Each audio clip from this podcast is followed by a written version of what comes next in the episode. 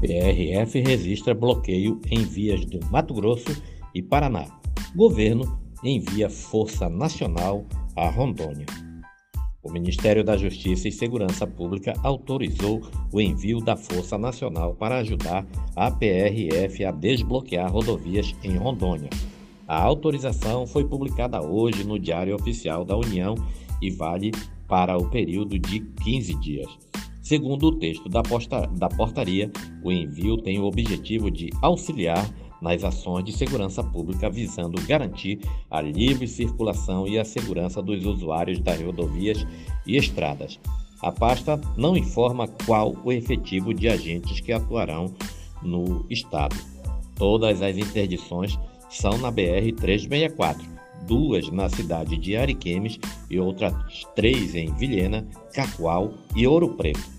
No país todo, a PRF informou na manhã de hoje que quatro pontos de estradas estavam totalmente bloqueados, sendo três no Mato Grosso e um no Paraná.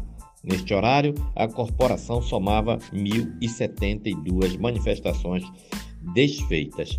Os bloqueios e interdições são registrados em todo o Brasil desde o dia 30 de outubro, quando o resultado do segundo turno das eleições deu a vitória ao ex-presidente Lula contra o presidente Jair Bolsonaro.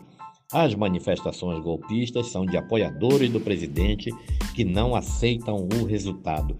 Alegam que o pleito foi fraudado e, em alguns casos, pedem intervenção militar. Agentes da PRF foram recebidos a tiros por manifestantes que bloqueavam um trecho da BR 163 em Novo Progresso, no sul do Pará, durante a operação ontem para tentar desobstruir a via. A ocorrência deixou ao menos um agente ferido. Uma criança passou mal e precisou ser socorrida, mas já recebeu alta médica, segundo a corporação. Imagens recebidas pelo UOL Notícias mostram as viaturas danificadas da PRF deixando o local em alta velocidade após serem recebidas a tiros, pedras, fogos e outros objetos. Nas imagens é possível ouvir um manifestante comemorando que o povo expulsou a polícia. Agora é guerra, diz um deles. Em outra imagem, um homem mostra ao menos sete cápsulas de tiro supostamente disparado por policiais.